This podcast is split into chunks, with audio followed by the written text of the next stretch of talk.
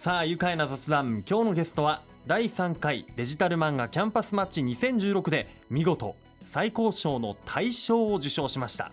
南木美里さんと菊池真奈さんです。よろしくお願いします。よろしくお願いします。いやまずは大賞受賞ということでおめでとうございます。ありがとうございます。あの大賞をね取ったっていうのはどこで知ったんでしょうか、えーじゃあ南木さんえー私は先生から聞いて知りましたね。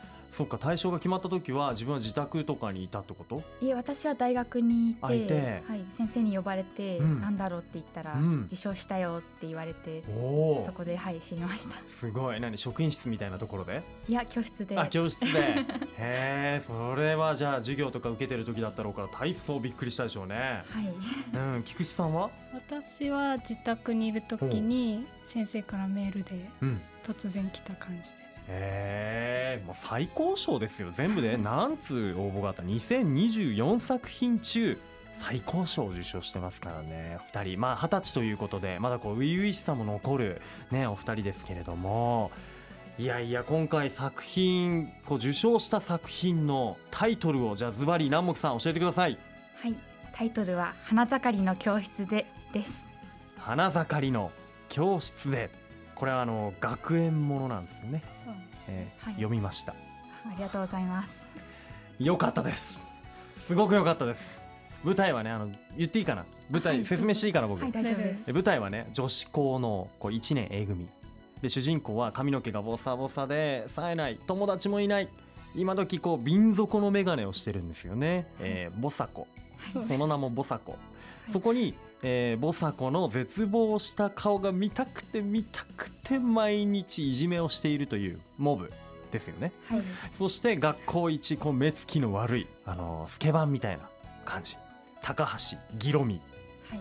で一見ボサコとその真反対正反対側にいる高橋ギロミがあることがきっかけでボサコと仲良くなっちゃうっていう。はいいうねまあこれ以上言うともうネタバレしちゃうのでそうですね。ね あのこれくらいにしておかないといけないんですがあのこのねデジタル漫画キャンパスマッチ2016のホームページではい。えー対象作品公開されてるのでぜひねこのラジオを聞きながらでも検索してみてもらいたいなと思うんですがもうほんと先が気になるのあの漫画僕なんかが言うのもなんなんだけれどもこのたった十数ページの作品なのにその世界にこうスーッと引き込まれるようなまあその話の持っていき方とか導入がすごく分かりやすかったりするのでもうすぐ入り込めました。はいはあよかったはあ、よかったです。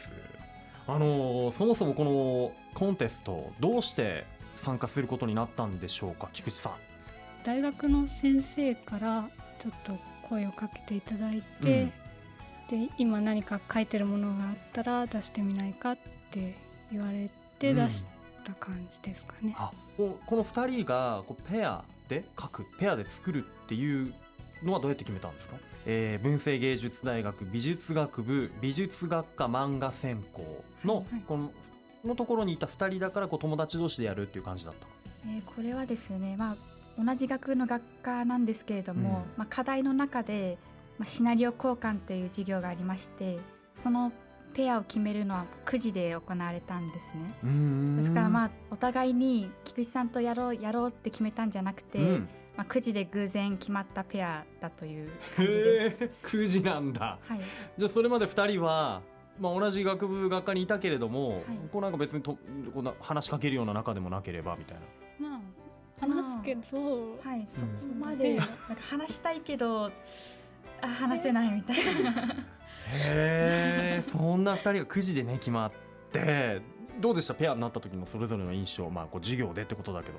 はい、私の方はうん。前々から菊池さんの作品とかそもそも人柄とかうん。大好きだったので、うん。すごい尊敬してたので、うん、ペアになれた時はすごい嬉しかったですね。へえ。どうですか？菊池さんは。いや私の方もそう大学入ってすぐにうん。もう漫画描くんですけど、うん。その作品読んだ時からもう大好きで、うん。こう勝手に尊敬してました。へえ2人はそっか作品をよくよお互いの作品をねよく読んでいたりしたっていうね。へえでそもそも今回の作品とこの漫画ってどういう風にできていったんですか？2人で作るっていうのはどういうことだったんでしょうか？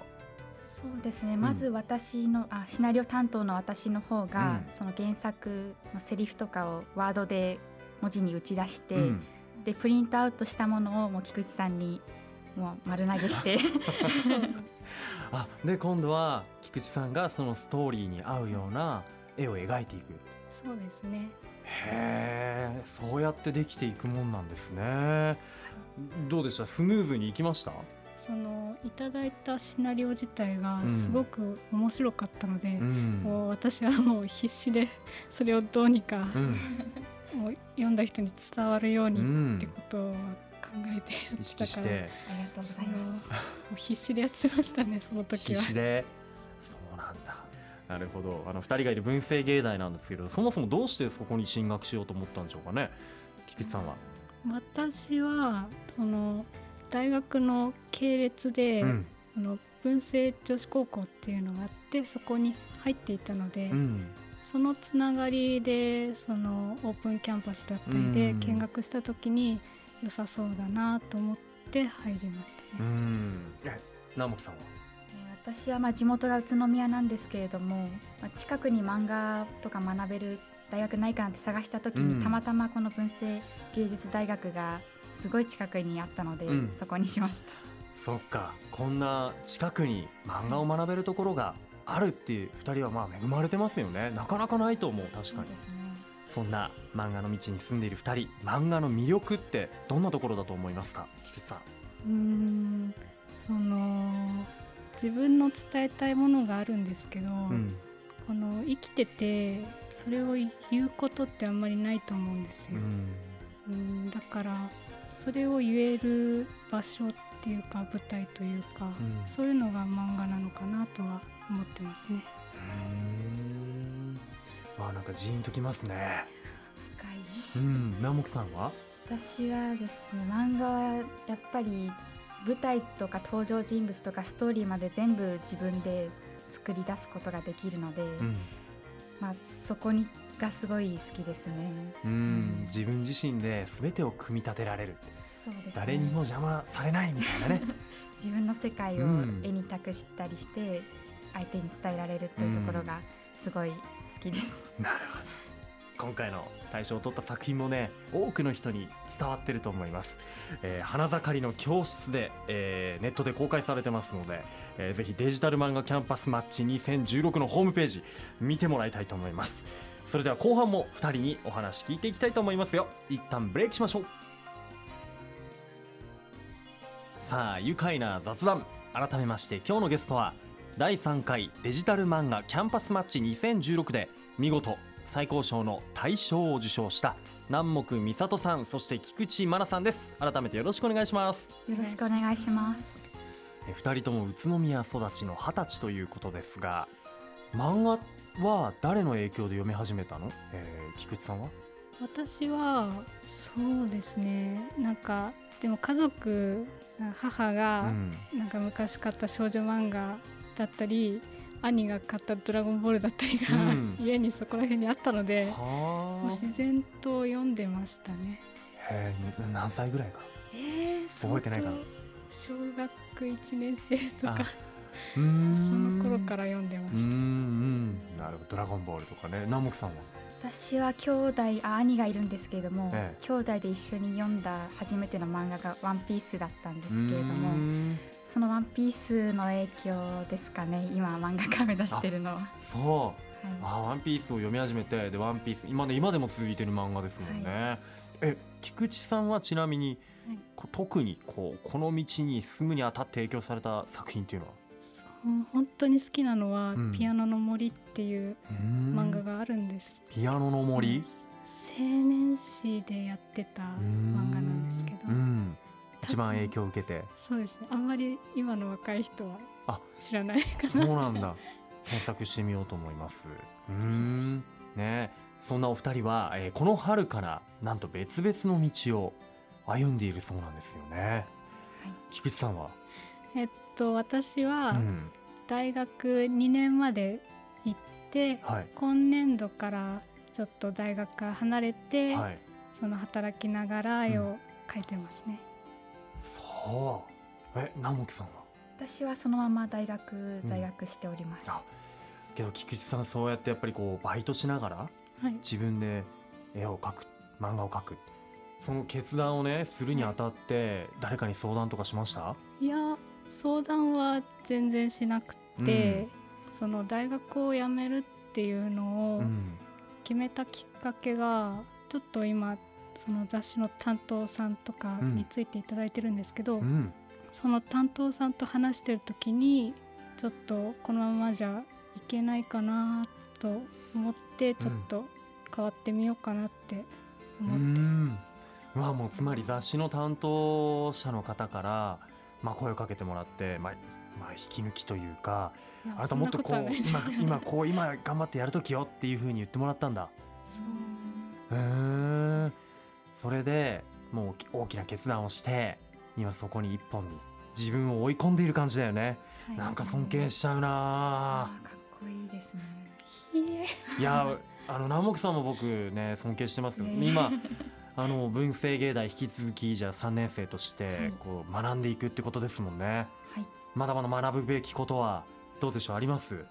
漫画ではないんですけれども、うん、また別に資格の方を大学の方で勉強してまして、うん、それが4年生までやらないと取れない資格なので、ええ、とりあえず続行ということで、はい、その資格に向けて今頑張って、はい、いや2人とも尊敬しちゃいますよ。